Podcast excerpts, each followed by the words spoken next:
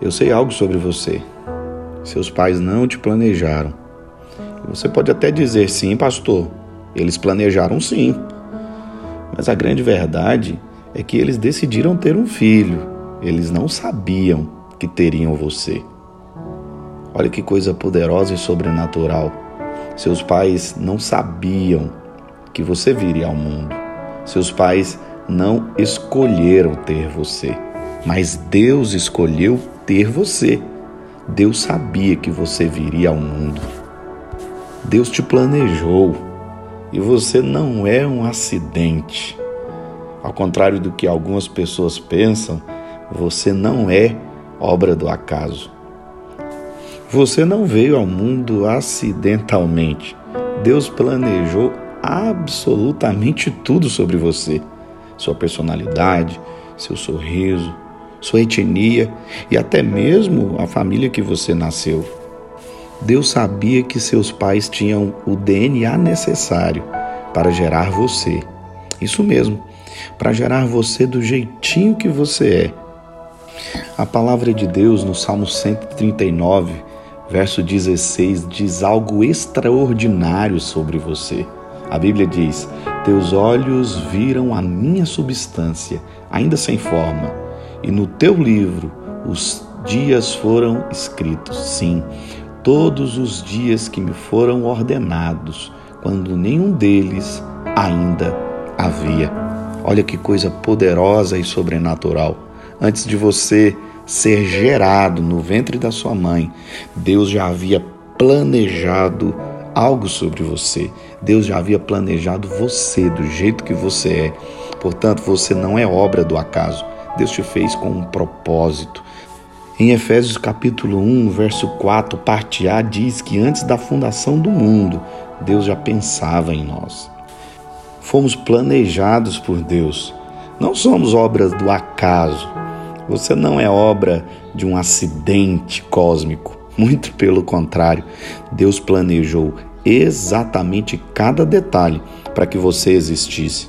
E quando a gente para para pensar nisso tudo, isso é sobrenatural, porque um Deus, um Deus tão poderoso, decidiu criar o homem à sua imagem e semelhança.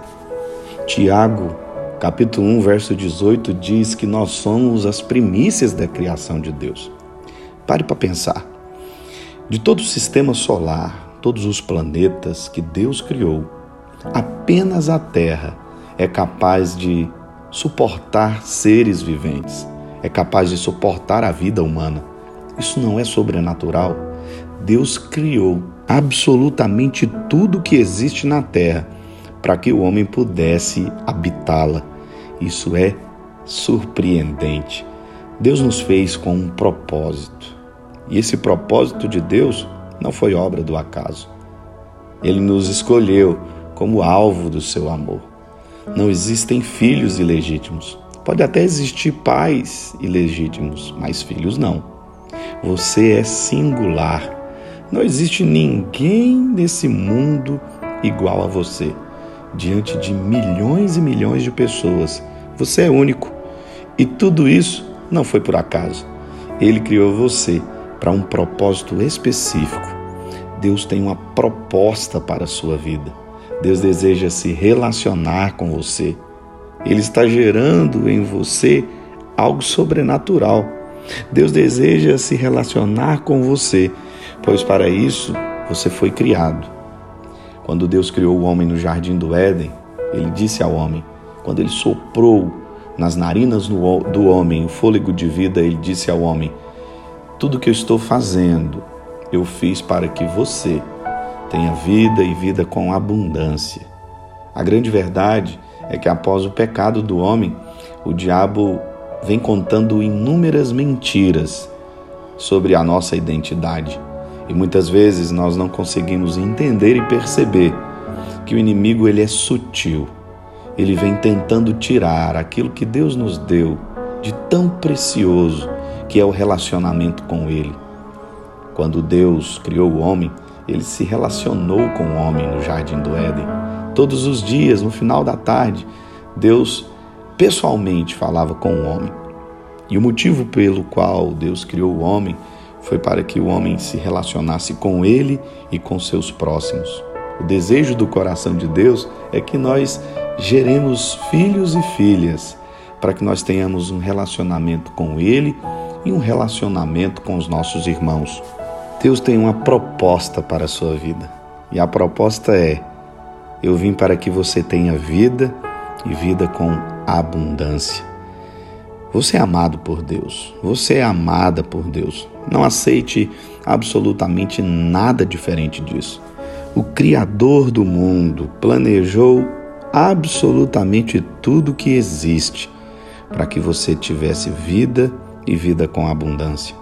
Não aceite as mentiras do diabo. Você não é um acidente. Então vamos lá. Nessa segunda lição, nosso segundo dia dessa jornada espiritual sobrenatural, reflita nesse dia. Você não é obra do acaso. Deus te fez com um propósito específico. O versículo para memorizar é o versículo que diz: Eu sou seu Criador. Você estava sob os meus cuidados, mesmo, mesmo antes de nascer. Isaías 44, verso 2. Que você tenha um dia abençoado, cheio do poder de Deus. E medite, medite em tudo isso que Deus está falando ao seu coração. Nos vemos então na próxima aula, no próximo áudio. Que Jesus te abençoe. Um ótimo dia.